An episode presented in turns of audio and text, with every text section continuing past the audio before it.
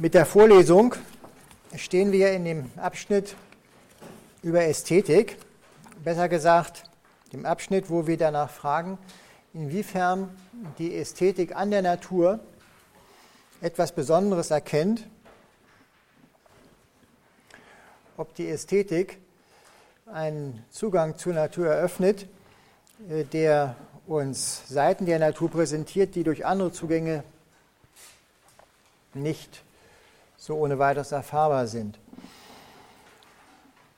Wir nähern uns damit im Grunde schon dem Ende der Vorlesung. Natürlich ist eine einzige Vorlesung für das gewaltige Thema Natur ein bisschen zu wenig, sodass wir uns eigentlich sehr schwerpunktmäßig auf die einzelnen Sichtweisen der Natur konzentrieren haben müssen. Es folgen nach dieser Vorlesung noch zwei weitere über Leib als Natur und zwei über Phänomenologie der Natur, mit besonderer Rücksicht natürlich von Goethe. Das heißt also, für die Ästhetik bleibt uns auch nur diese Sitzung. Und äh, ich werde Ihnen in Kürze meine eigene Sicht einer ästhetischen Theorie der Natur präsentieren, die sich wesentlich um die Begriffe Ekstasen, Atmosphären, Physiognomien und Gesten konzentriert. In der ersten Vorlesung über Ästhetik der Natur habe ich Ihnen äh, den Gang der Ästhetik seit Baumgarten etwas geschildert mit Baumgarten beginnt, nicht nur deshalb, weil die neuzeitliche Ästhetik mit Baumgarten ihren Anfang nimmt, sondern auch, weil Baumgarten die Ästhetik als eine besondere Erkenntnisart begründen wollte.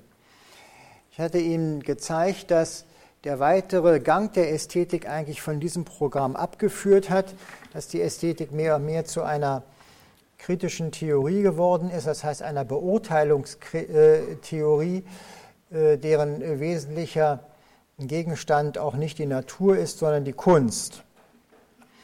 Aber immerhin ist uns auf diesem Wege Hegel begegnet.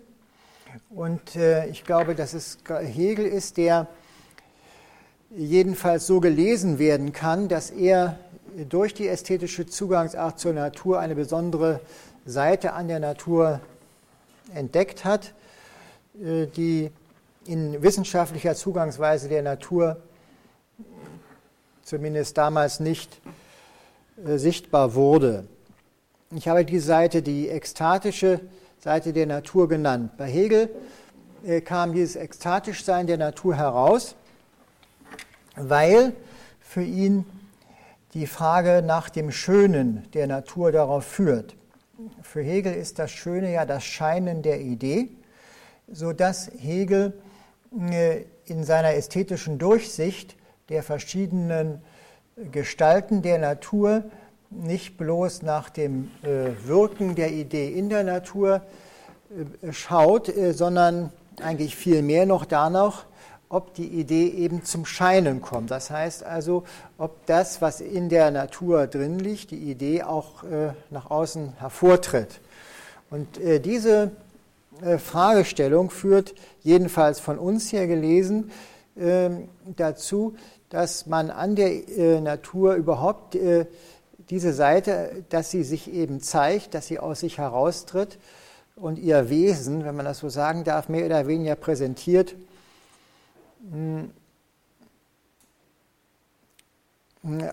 auffällig wird. Nun, also gut, im Vergleich zur bisherigen, äh, zur ersten Vorlesung über Ästhetik der Natur wäre also jetzt diese hier systematisch. Jetzt muss ich aber mal kurz eine Änderung vornehmen, weil es mir zu warm wird hier mit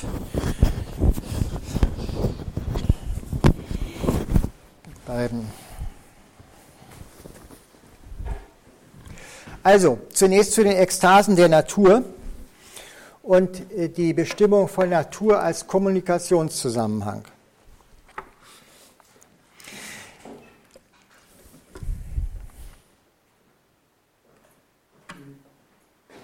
Also es geht um die Ekstasen der Natur, damit Sie gleich wissen, worum es geht. Was hier mit Ekstasen der Natur angesprochen wurde, ist ein Grundzug von Natur, der in der künstlerischen Auseinandersetzung mit der Natur durchaus seit langem präsent ist. Künstler bringen zum Ausdruck, dass uns die Natur anspricht. Das kann sich durchaus auf die Wiedergabe des Anmutungscharakters der Natur oder auf die Antwort des Künstlers auf diesen Anmutungscharakter beschränken. Es kann sich aber auch verdichten zu der Behauptung, dass die Natur uns etwas zu sagen hat, zu uns spricht und in ihren Formen eine geheimnisvolle Schrift, die es zu lesen gilt, präsentiert. Letzteres findet sich besonders in der Romantik, beispielsweise in Mörikes Rede von der Chiffrenschrift der Natur. Die Rede von der Schrift oder der Sprache der Natur geht auf Paracelsus und Jakob Böhme zurück. Beide reden von Signaturen der Naturwesen, die es zu lesen gilt, und von der Möglichkeit, die Sprache der Natur zu verstehen.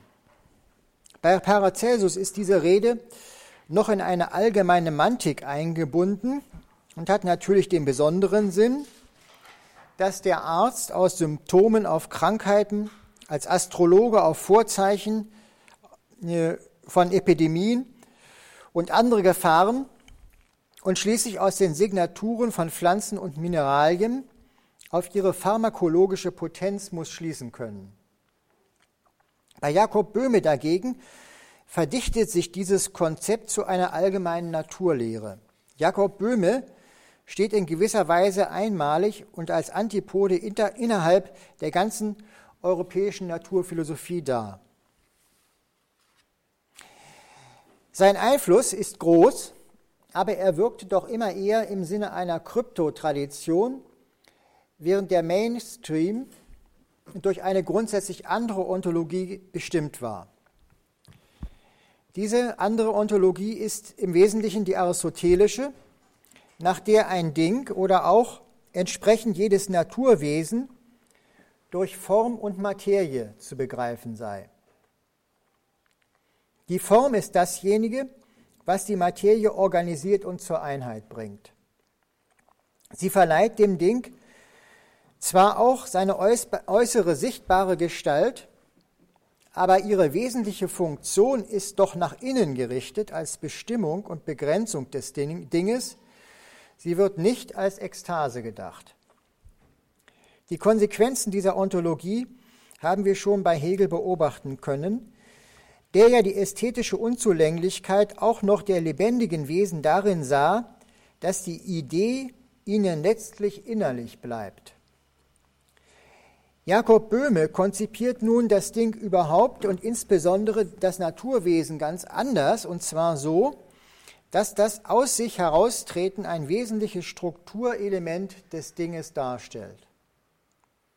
Das Denkmodell, nach dem Böhme die Naturwesen denkt, ist das Musikinstrument. Zu diesem gehören wesentlich seine Äußerungsformen, bei Böhme allgemein als Ton oder Ruch bezeichnet. Die materielle Gestalt des Dinges bezeichnet Böhme als seine Signatur. Diese Signatur ist quasi das, quasi das Raster oder der Filter, genauer die Stimmung, die seine möglichen Äußerungsformen artikulieren. Jedes Ding hat ein an sich verborgenes Wesen, das sich aber artikuliert durch die Signatur äußert. Dazu muss das Ding irgendwie angeregt werden, im ursprünglichen und allgemeinsten Sinne durch den Geist Gottes.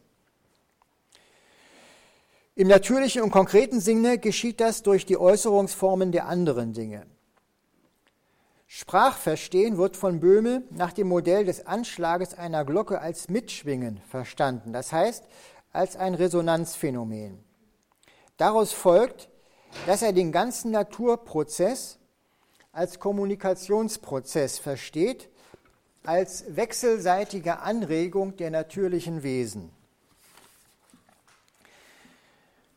Im Ganzen also als ein großes Konzert. Damit hat Böhme die Ekstasen, das aus sich heraustreten der Naturdinge, zum Grundzug von Natur überhaupt gemacht. Er versteht Natur nicht als Wechselwirkungszusammenhang, sondern als Zusammenhang wechselseitiger Anregungen, als Kommunikation. Wenn ich nun behauptet habe, dass der ekstatische Charakter von Natur einer ist, der sich durch die ästhetische Zugangsart erschließt, so deshalb, weil er in der Naturlyrik, Landschaftsmalerei und in Naturschilderungen immer wieder anzutreffen ist.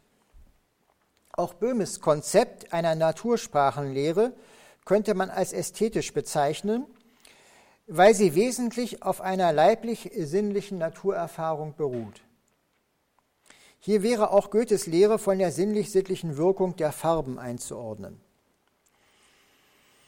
Wenn aber Kommunikation ein Grundzug von Natur ist, so sollte sich dieser nicht nur in der Erfahrung des dafür sensiblen Menschen manifestieren, sondern durchaus auch in der objektiv konstatierbaren Beziehung zwischen den Gegenständen der Natur, insbesondere zwischen Lebewesen. In der Tat müssen wir gerade heute einen Wandel der Naturwissenschaft konstatieren, nachdem auch für sie die Natur nicht einfach mehr als Wechselwirkungszusammenhang gedacht werden kann. Die Naturwissenschaft hat sich in ihrer historischen Entwicklung als durchaus wandlungsfähig erwiesen, erwiesen und wir müssen damit rechnen, dass was bisher ein Proprium ästhetischer Naturerfahrung war, mehr und mehr auch Thema der Naturwissenschaft wird. Die Zahl und Vielfalt der Beispiele von Kommunikation in der Natur, wie sie von den Wissenschaften angefangen bei der molekularen Genetik bis zur Ethologie präsentiert werden, ist in der Tat überwältigend. Da gibt es die Warnrufe, mit denen die drohende Nähe eines Räubers Angehörigen der eigenen Art, aber mitfolgend auch anderen Arten signalisiert wird. Manche der Signalrufe, wie beispielsweise der Velvetäffchen, verkünden nicht nur Räuber überhaupt, sondern auch seine Art. Da gibt es überall im Tierreich insbesondere für den Reproduktionszusammenhang die Äußerung und die Identifizierung der Artzugehörigkeit, der Gruppenzugehörigkeit, der Verwandtschaft oder gar der Nachbarschaft. Da gibt es, ganz besonders wichtig für die Aufzucht und Versorgung der Nachkommen, das individuelle Wiedererkennen der Eltern und Kinder. So bei den Pinguinen und bei den Schafen. Da gibt es vielfältig modulierte und kodierte Gesänge und Geräusche durch die Phasen der Kooperation, der Gruppenbildung oder des Paarverhaltens reguliert werden. So kennt man beim Douglasien-Borkenkiefer fünf verschiedene Schnarrlaute, durch die weitere Käfer von der Fresshöhle abgehalten werden, Aggressionen gegen Rivalen signalisiert werden, die bald sich vollzieht, Stress zum Ausdruck gebracht wird und schließlich andere im selben Stamm grabende und fressende Weibchen auf Distanz gehalten werden. Da gibt es auf der einen Seite das Nichtssagende oder aber beruhigende, beruhigende und gruppenstabilisierende Palaver bei den Gorillas und auf der anderen Seite die präzise Mitteilung über Richtung, Entfernung und Qualität eines Futterplatzes in der Sprache der Bienen. Da gibt es aber auch die Benutzung von Signalen zur Täuschung. Es gibt einen räuberischen Fisch, der das Gebaren des Putzerfisches nachahmt und sich auf diese Weise Zugang zum Würzfisch verschafft. Es, da gibt es Käfer, die sich mit dem Nestgeruch gewisser Ameisen versehen, um sich dann von ihnen ernähren zu lassen. Da gibt es Fische, bei denen kleinere Männchen sich als Weibchen gerieren, um am Besamungsprozess der größeren partizipieren zu können. Da gibt es schließlich die vielfältigen Formen von Schutzmimikrie. Fliegen mit der Physiognomie von Wespen, Nachtfalter, die mit ausgebreiteten Flügeln böse Eulenaugen darbieten. Und es gibt überall die Ankündigung von Disposition und drohendem Verhalten, um nicht zu sagen den Ausdruck eines inneren Zustandes. Gefletschtes Zähne, gesträubte Haare, anschwellende Kämme, geblähte Backen, erscheinende Farbflecken auf Stirn und Seitenteilen. Mitteilung, Signalübertragung, Informationsverarbeitung, Kodierung und Verstehen. Das nicht nur bei den höheren Tieren, sondern bis hinab über die Einzeller zu den molekularen Vorgängen in der Zelle. Schleimpilze organisieren sich durch den Lockstoff Akrasin zu Kolonien und bilden differenzierte, sporenproduzierende Organismen. In der Zelle nimmt auf und transportiert die Messenger-RNS Information. Die Ribosomen verarbeiten sie, indem sie sie als Anleitung zur Produktion von Eiweißkörpern lesen. Was bedeutet das alles? Hat dieser Einzug von Begriffen der Kommunikation und Information unser Bild von der Natur verändert? Oder handelt es sich nur um metaphorische Redeweisen, die im Rahmen einer Methodologie des Als-Ob auftreten? Ist es etwa nur uns Menschen bequem, über gewisse Naturvorgänge so zu sprechen, als seien sie Kommunikation? Gegenüber solcher Reserve lässt sich ein Kriterium anführen, das alle genannten Beispiele von einem Konzept der Natur als reinem Wechselwirkungszusammenhang abheben. Zu jemandem zu sagen, spring von der Brücke, ist etwas anderes, als ihn hinunterzustoßen. Kommunikation unterscheidet sich von dem traditionellen Konzept der Wechselwirkung dadurch, dass die Energieübertragung in ihrer Größe für den Effekt nicht relevant ist, sondern vielmehr ihre Form, ihre Modulation. Der Unterschied, der dadurch in der Beziehung zwischen Ursache und Wirkung, Sender und Empfänger gesetzt ist, wird noch dadurch pointiert, dass für Energie ein Erhaltungssatz gilt, für Information aber nicht. Information kann verloren gehen, Information kann aber auch neu generiert und erweitert werden. Die Erforschung von Vorgängen der Kommunikation und Information in der Natur fügen unserem Bild von der Natur einen neuen Charakterzug hinzu. Zwar handelt es sich vorerst um primär um Vorgänge im Zusammenhang des Lebens, aber schon das genügt, um festzustellen, Kommunikation ist ein Grundzug von Natur. Diesem nachspürend ist die Naturwissenschaft gegenwärtig im Begriff, sich tiefgreifend zu verändern. Isaac Newton hat gegen Descartes einmal festgestellt, zu den wesentlichen Eigenschaften von Körpern gehörte außer Ausdehnung und Undurchdringlichkeit die Fähigkeit, unsere Sinne und unsere Einbildungskraft zu erregen. Eine gemessen am Mainstream neuzeitlichen Denkens erstaunliche Feststellung. Dass Körper sich ziehen und stoßen können, scheint selbstverständlich. Aber dass zu ihnen wesentlich gehört, auch Bilder ihrer selbst produzieren zu können, da zögern wir nachkartesische Menschen. Viel eher ist man noch bereit, sich selbst als ein gezogenes und gestoßenes Ding zu verstehen, das aufgrund solcher Wechselwirkung sich Bilder seiner Außenwelt macht. Wenn aber Kommunikation ein Grundzug von Natur ist, dann muss sie genau so gedacht werden. Dann reicht es nicht, dass es Wahrnehmungsorgane gibt, da muss es auch Organe des Sichzeigens geben.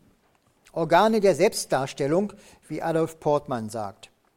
Zur Kommunikation gehört der Sender, wie der Empfänger gehört die Demonstration, wie die Perzeption, sowie das Sprechen zum Hören gehört. Beutendijk hat verallgemeinernd vom demonstrativen Seinswert der Dinge gesprochen. Es ist genau dies, was die Ästhetik an der Natur entdeckt. Die sinnliche Erkenntnis entspricht den Naturdingen, insofern sie aus sich heraustreten, sich selbst darstellen. Ästhetik als sinnliche Erkenntnis der Natur erkennt in ihnen, also in den Gegenständen der Natur, ihre Ekstasen. Was erkennt sie damit? Wodurch tritt die Natur aus sich heraus? Was sind Organe des Sichzeigens?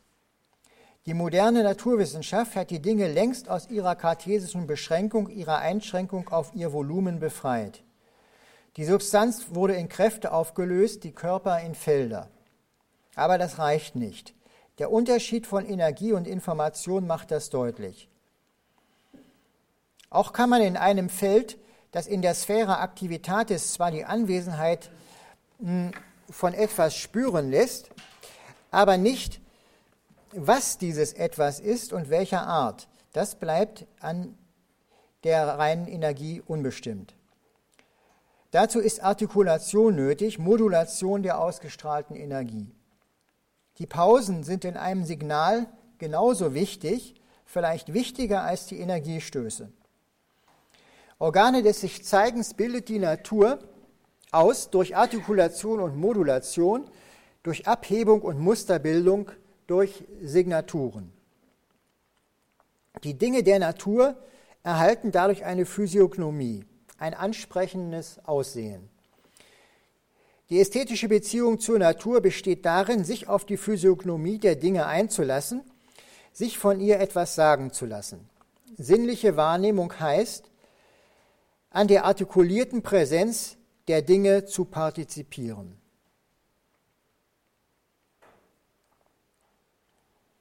Nun also zum Thema Physiognomie oder zum Totaleindruck einer Landschaft. Das ist ein Ausdruck von Alexander von Humboldt. Mit dem Ausdruck Physiognomie haben wir bereits das zweite große Thema genannt, das sich bei der Frage nach einer ästhetischen Naturerkenntnis stellt. Auch hier gibt es von der Kunst, und zwar von der bildenden Kunst, der Malerei vor allem, dann aber auch der Gartenkunst, eine reiche Vorarbeit. In der Landschaftsmalerei waren typische Landschaften wiedergegeben auch, oder auch konstruiert worden.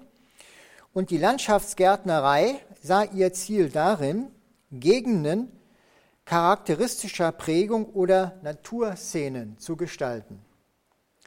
Bis zu Alexander von Humboldt war wohl aber niemand auf den Gedanken gekommen, in diese Tätigkeit eine Erkenntnis der Natur zu sehen. Alexander von Humboldt dagegen wies der Landschaftsmalerei eine wichtige Rolle innerhalb der Naturerkenntnis selbst zu.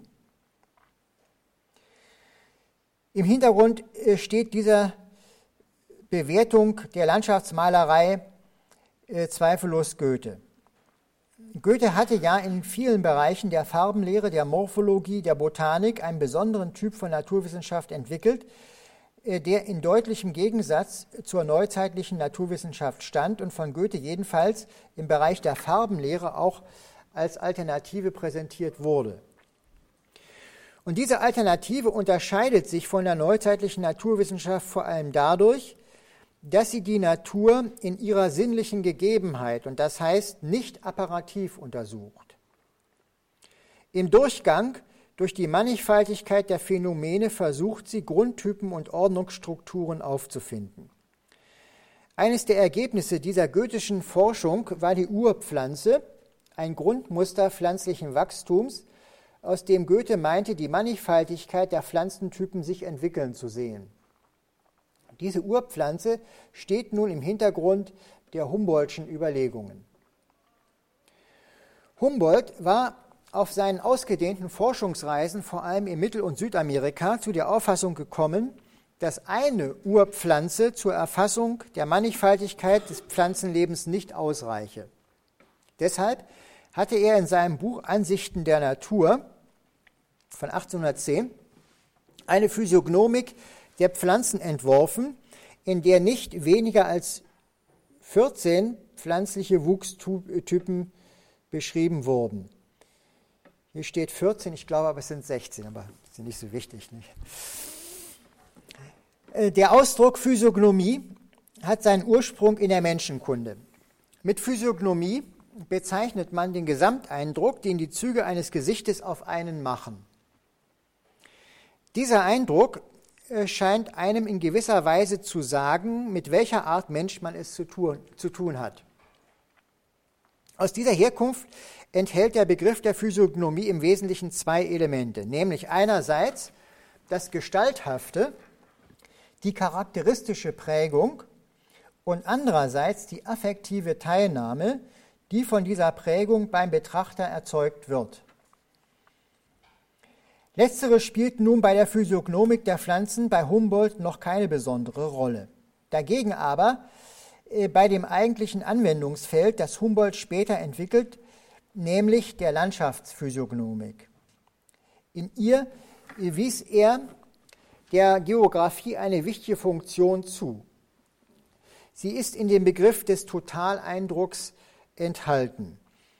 Auf der einen Seite nämlich kam es ihm darauf an, ein Gegengewicht zu schaffen zu der analytischen Vorgangsweise neuzeitlicher Naturwissenschaft, äh, wie sie natürlich auch in der Geographie ihren Ort hat. Dem Maler wies er die Aufgabe zu, das Ganze zu erfassen. Auf der anderen Seite ging es ihm aber um den Eindruck, und das war von Humboldt durchaus auch im Sinne der affektiven Teilnahme, der affektiven Betroffenheit durch das Landschaftsbild gemeint. Ich zitiere aus der Vorrede zu den Ansichten der Natur, wo Humboldt seine allgemeinen Maximen der Naturforschung formuliert. Also jetzt Humboldt. Überblick der Natur im Großen, Beweis von dem Zusammenwirken der Kräfte, Erneuerung des Genusses, welchen die unmittelbare Ansicht der Tropenländer, die im Fühlen, dem Fühlen des Menschen gewährt. Also, also Erneuerung des Genusses, welchen die unmittelbare Ansicht der Tropenländer dem Fühlenden, dem, das stimmt was nicht, dem fühlenden Menschen gewährt. Das sind die Zwecke, nach denen ich strebe. An einer anderen Stelle wird der Einfluss Goethes wie auch Hirschfelds Theorie der Gartenkunst deutlich. Ich zitiere wieder Humboldt. Wer fühlt sich nicht, um selbst nur an nahe Gegenstände zu erinnern, anders gestimmt im dunklen Schatten der Buchen, auf Hügeln, die mit einzelstehenden Tannen begrenzt sind, oder auf der Grasflur, wo der Wind in dem zitternden Laube der Birken säuselt. Melancholische, ernst erhebende oder fröhliche Bilder rufen diese vaterländischen Pflanzengestalten in uns hervor. Der Einfluss der physischen Welt auf die moralische, das geheimnisvolle Ineinanderwirken des Sinnlichen und Außersinnlichen gibt dem Naturstudium, wenn man zu höheren Gesichtspunkten sich erhebt, einen eigenen, noch wenig erkannten Reiz. Es ist deutlich, dass Humboldt der ästhetischen Erfahrung der Natur einen eigenen Erkenntniswert zuschreibt. Was sie im landschaftlichen Blick an der Natur erkennt, ist ihre Physiognomie. Ob die Physiognomie eine Bedeutung für die Natur an sich hat, ist zumindest fraglich. Der Totaleindruck, den typische Landschaftsformationen erzeugen, könnte natürlich auch ein intuitiver Eindruck von dem ökologischen Zusammenspiel sein, das für bestimmte Gegenden charakteristisch ist. In dieser Hinsicht scheint der Arzt, Psychologe und Landschaftsmaler Karl Gustav Karus später den Humboldtschen Gedanken weitergedacht zu haben. Darauf deutet jedenfalls seine Bezeichnung der Landschaftsmalerei hin. Er nennt sie nämlich Erdlebenskunst und sieht die Aufgabe des Malers darin, das charakteristische Leben einer Gegend ins Bild zu bringen. Bei Humboldt ist das nicht der Fall. Für ihn hat die Landschaftsmalerei eine Funktion, insofern sie ganz goetheanisch Natur für uns zum Thema hat. Ich zitiere aus seinem Werk Kosmos. Was der Künstler mit den Ausdrücken Schweizer Natur, italienischer Himmel bezeichnet, gründet sich auf das dunkle Gefühl eines lokalen Naturcharakters. Himmelsbläue, Wolkengestaltung, Duft, der auf der Ferne ruht, Saftfülle der Kräuter, Glanz des Laubes, Umriss der Berge sind die Elemente, welchen den Totaleindruck einer Landschaft bestimmen. Diesen aufzufassen und anschaulich wiederzugeben, ist die Aufgabe der Landschaftsmalerei. Mit diesem geografischen Konzept ist Humboldt zum Vater einer Anthropogeographie geworden. Diese hat bis in unser Jahrhundert hinein eine Tradition gehabt. Um die Mitte des letzten Jahrhunderts schrieb Ludwig Krieg seine ästhetische Geographie. Anfangs des Jahrhunderts entstand Willi Helpachs Geopsyche, die bis in die 70er Jahre immer wieder aufgelegt wurde. und in den letzten Jahrzehnten wirkte Herbert Lehmann, dessen Arbeiten in dem Band Essays zur Landschaftsphysiognomik zusammengefasst sind. Soweit also zum Thema Physiognomik. Jetzt mein dritter Begriff, das Atmosphärische. Mit dem Atmosphärischen erreichen wir das dritte charakteristische Thema ästhetischer Naturerfahrung. Hier wird besonders deutlich, dass der ästhetische Zugang zur Natur etwas in und an der Natur thematisiert, das der Wissenschaft entgeht. Der Ausdruck Atmosphäre ist als Begriff der Ästhetik ausgehend vom umgangssprachlichen Verwendungsformen entwickelt worden. So redet man etwa von der bürgerlichen Atmosphäre eines Wohnzimmers von der gedrückten Atmosphäre, die in einer Versammlung herrscht, oder von der heiteren Atmosphäre eines Abends. Atmosphäre ist dasjenige, was die Dinge, die Menschen oder Situationen aufgrund von Ekstasen bzw. ihrer Physiognomie ausstrahlen. Atmosphäre ist die Stimmung, die in einem Raum herrscht. Atmosphäre ist das, wodurch die Anwesenheit von etwas oder von jemandem spürbar wird. Atmosphärisches ist uns deshalb implizit auch schon in den beiden vorhergehenden Abschnitten begegnet. Insbesondere kann man sagen, dass die Beschreibung bestimmter Gegenden oder Naturszenen, wie sie Hirschfeld vornimmt, nämlich als heiter, sanft melancholisch, ernst und so weiter, sich bereits auf die Atmosphären bezieht, die in diesen Gegenden oder Naturszenen herrschen. Mit dem Atmosphärischen soll nun aber im Gegensatz zur Atmosphäre überhaupt etwas bezeichnet werden, das durchaus zur Natur gehört und an dieser und in dieser charakteristisch angetroffen werden kann. Ich meine damit, damit so etwas wie der Abend, der Herbst, die Nacht, die Dämmerung und so weiter.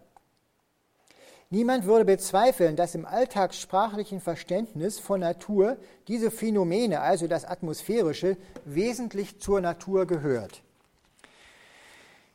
Es entgeht aber der Naturwissenschaft, weil zur Erfahrung dieser Elemente von Natur die affektive Teilnahme gehört, das Mitschwingen, die, das Mitschwingen in lebendiger Teilnahme.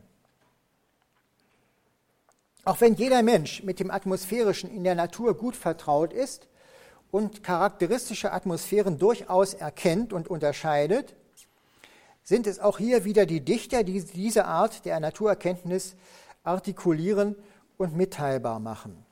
Als Beispiel für viele möchte ich ein Gedicht von Theodor Storm zitieren, das Gedicht Meeresstrand, das unter diesen Gesichtspunkten, nämlich der Frage nach dem Atmosphärischen, eigentlich eher Dämmerung heißen sollte. Also jetzt kommt das Gedicht. Ans Haff nun fliegt die Möwe, und Dämmerung bricht herein, über die feuchten Watten spiegelt der Abendschein. Graues Geflügel huschet neben dem Wasser her, wie Träume liegen die Inseln im Nebel auf dem Meer. Ich höre des gärenden Schlammes geheimnisvollen Ton, einsames Vogelrufen, so war es immer schon.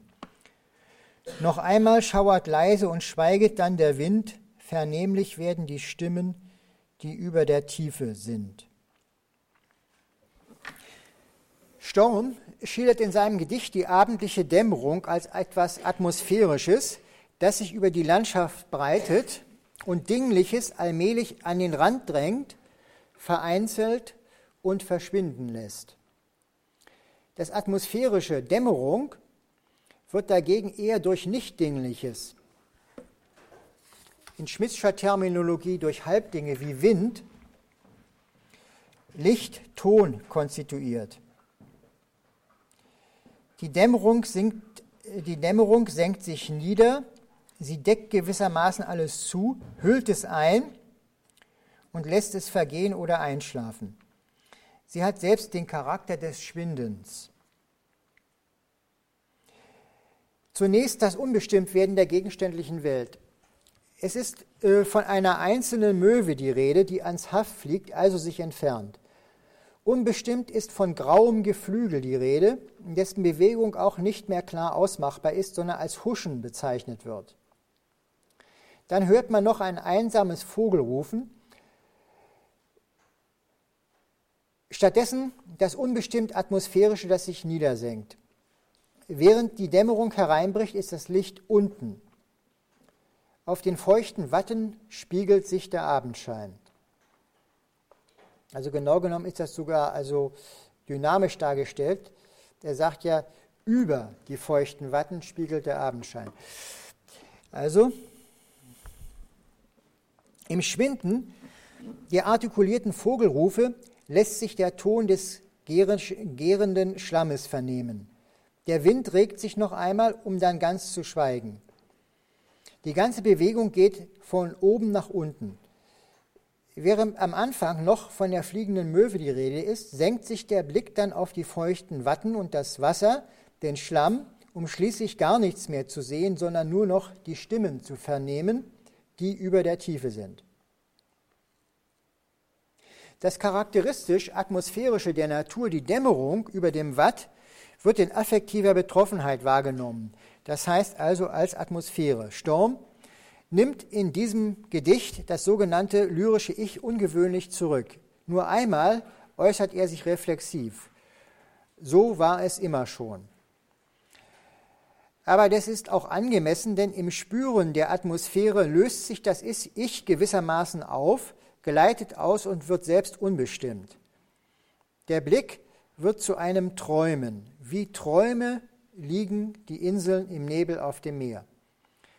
Die Wahrnehmung der Atmosphäre der Dämmerung ist eine Beruhigung, eine Ängstigung. Entschuldigung, es ist eine Beunruhigung, eine Ängstigung. Zwischen die Tätigkeit des Tages und die Ruhe der Nacht schiebt sich die Dämmerung mit einem unbestimmten Ahnen, einer Auflösung der Orientierung, einem Gefühl der Bedrohung. Der Ton des gärenden Schlammes wird als geheimnisvoll wahrgenommen. Der Wind regt sich nicht nur, sondern er schauert. Und am Ende werden Stimmen vernehmlich, die weder Stimmen von jemandem noch von etwas sind.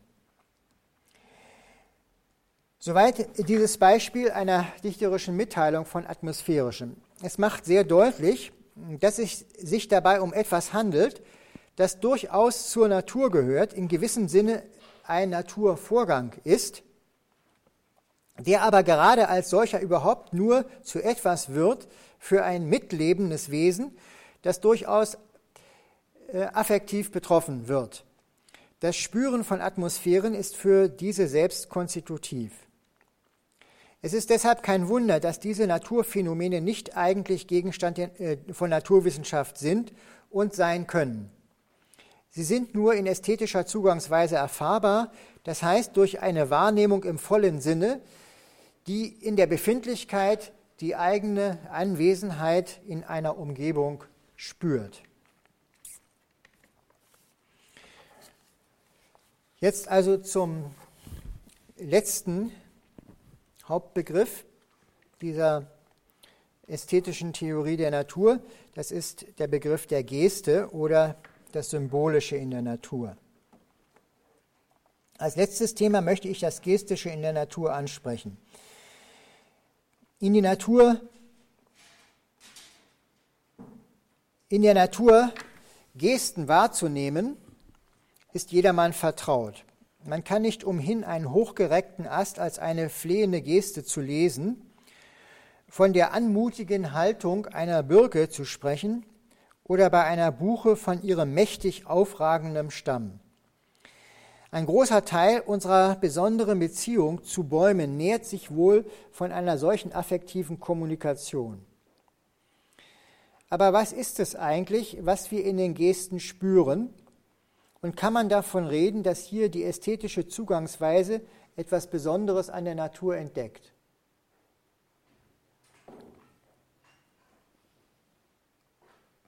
Wir sind inzwischen bei den Gesten. Die unverfänglichste Deutung unserer Wahrnehmung von Gesten in der Natur besteht wohl darin zu sagen, dass wir sie als Bewegungsanmutungen verstehen. Wir spüren das Aufragende, das Gedrückte, das Niederziehende, das spielerisch sich Windende quasi am eigenen Leibe, indem wir den Naturgestalten folgend sie innerlich mitvollziehen und als Bewegungsanmutung spüren. Schon in dieser Interpretation wird deutlich, dass wir sehr wohl etwas an den Naturgegenständen entdecken, aber gerade so, dass wir uns selbst an ihnen als zugehörig zur Natur erfahren. Das wird noch deutlicher in der zweiten Deutung, die im Wesentlichen auf Klages zurückgeht. Ludwig Klages deutet allgemein die Naturformen als Ausdruck, und zwar als Ausdruck des Lebens. Wie er als Graphologe die Schriftzüge eines Menschen als dessen Lebensspur zu lesen gewohnt war, so allgemeiner die gewachsenen Naturformen quasi als erstarrte Spur der Lebewesen also als ersparte Spur der Lebewesen äh, in ihrer Lebensbewegung, also als Wachstumsspuren vor allem. Wir können, meint Klages, diesen Ausdruck der Naturformen verstehen, weil wir in ihnen gewissermaßen die Lebensbewegung nachvollziehen können, die sie hervorgebracht hat. Ich zitiere Klages. Der Ausdruck eines Lebenszustandes ist so beschaffen, dass eine Erscheinung dass, nein, dass seine Erscheinung den Zustand hervorrufen kann. Also man spürt gewissermaßen, indem man die entsprechende Naturform sieht, spürt man den Lebensvollzug wieder an sich selbst. Beide Deutungen vermeiden offenbar den Anthropomorphismus, indem sie ein Verstehen des Gestischen in der Natur nur so weit erklären, als der Mensch selbst zur Natur gehört. Natürlich ist das, was wir in den Naturgesten erfahren, damit nicht erschöpft. Gesten, wie wir sie, wie wir sie in der nonverbalen Kommunikation zwischen Menschen kennen, sind ja nicht nur Bewegungsanmutungen oder Lebensspur, sondern sie haben auch Bedeutung. In dem Moment, in dem wir uns um die Bedeutung von Gesten kümmern, überschreiten wir allerdings die Schwelle zur Symbolik. Jetzt werden die Gesten als Zeichen verstanden und sie sind als solche konventionell. Der Übergang zur Semiotik äh, könnte bedeuten, dass man damit das Feld verlässt, in dem zu erwarten ist, dass der ästhetische Zugang zur Natur noch eine Erkenntnis über die Natur darstellt.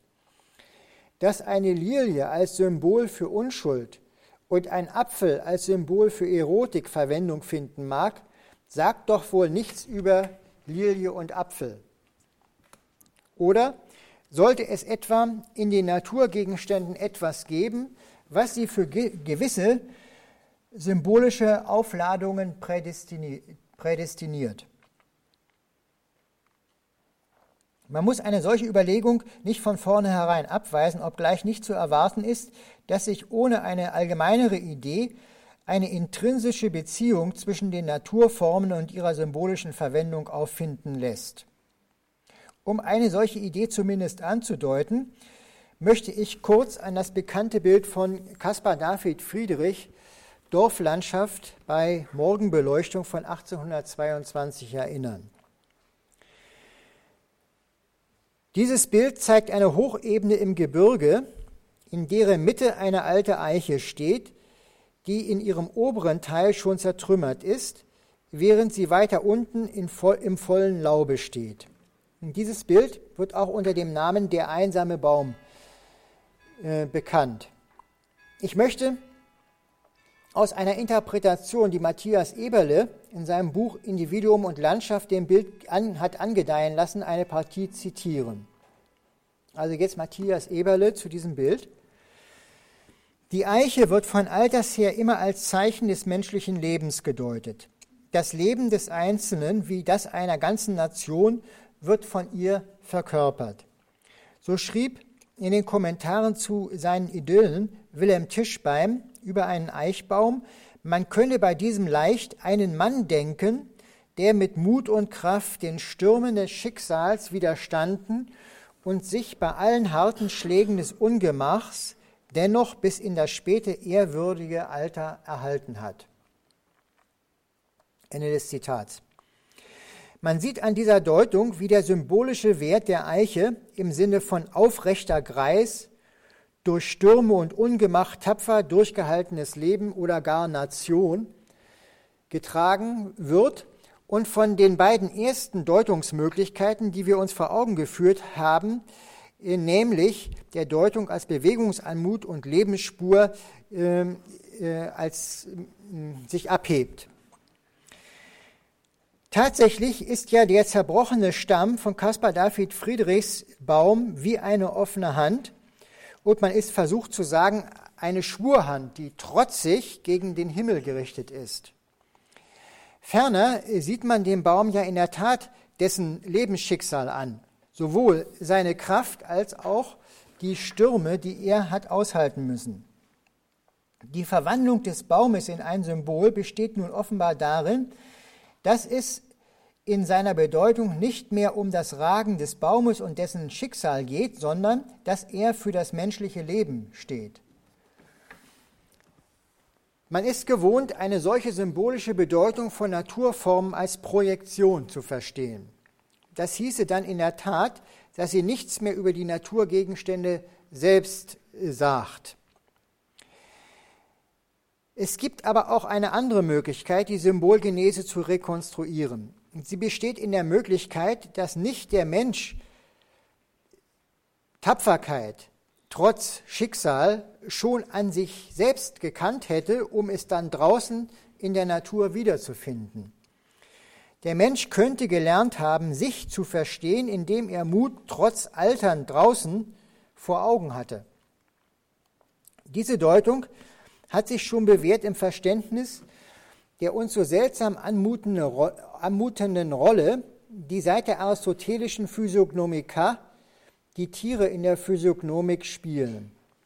Auch hier hätte man sich mit der merkwürdigen Tatsache zu beschäftigen, dass der Mensch seine Charakter, Charaktereigenschaften in die Tiere hineinprojiziert habe, um sie dann in deren Physiognomie wiederzufinden. Aber es kann eben auch anders sein, nämlich, dass der Mensch etwa am Löwen gelernt hat, was mutig sein heißt, oder an der Eiche, was Standhaftigkeit ist. Danach bestünde die symbolische Deutung der Naturformen häufig darin, dass die entsprechenden Naturwesen als solche für den Menschen in seinem Selbstverständnis eine Orientierungsfunktion haben oder besessen haben. Wenn wir noch einmal alle drei Punkte Bewegungsanmutung, Ausdruck und symbolische Funktion zusammennehmen, dann können wir sagen, dass die Erfahrung der Natur in ihren Gesten durchaus als eine Erkenntnis der Natur angesehen werden muss. Allerdings hier ausdrücklich in dem Sinne, dass in dieser Erkenntnis der Mensch etwas über sich selbst lernt, insofern er zur Natur gehört. Noch ein paar Bemerkungen zum Schluss. Der systematische Durchgang naturästhetischer Themen unter den Stichworten Ekstase, Physiognomie, das Atmosphärische und Gesten hat gezeigt, dass es sich lohnt, den ursprünglich vom Baumgarten gewiesenen Weg einer Ästhetik als sinnlicher Erkenntnis wieder aufzunehmen. Da wir in der Natur leben und selbst Natur sind, gibt es eine Mannigfaltigkeit von systematischen Zugangsweisen zur Natur, die jeweils in bestimmte Praxiszusammenhänge eingebettet sind. Die Transzendentalphilosophie lehrt uns, dass mit unterschiedlichen Zugangsweisen eine unterschiedliche Phänomenalität des darin Erkannten verbunden ist. Insofern die ästhetische Zugangsweise zur Natur eine charakteristisch andere ist als die wissenschaftlich-technische, zeigt sich uns die Natur in ihr auch mit einem anderen Gesicht.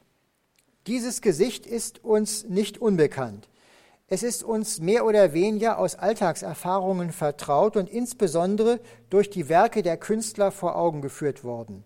Es lohnt sich in einer Zeit, in der eine grundsätzliche Revision der Beziehung des Menschen zur Natur ansteht, diesen Hinweisen zu folgen und die Charaktere einer ästhetisch erfahrenen Natur systematisch zu untersuchen.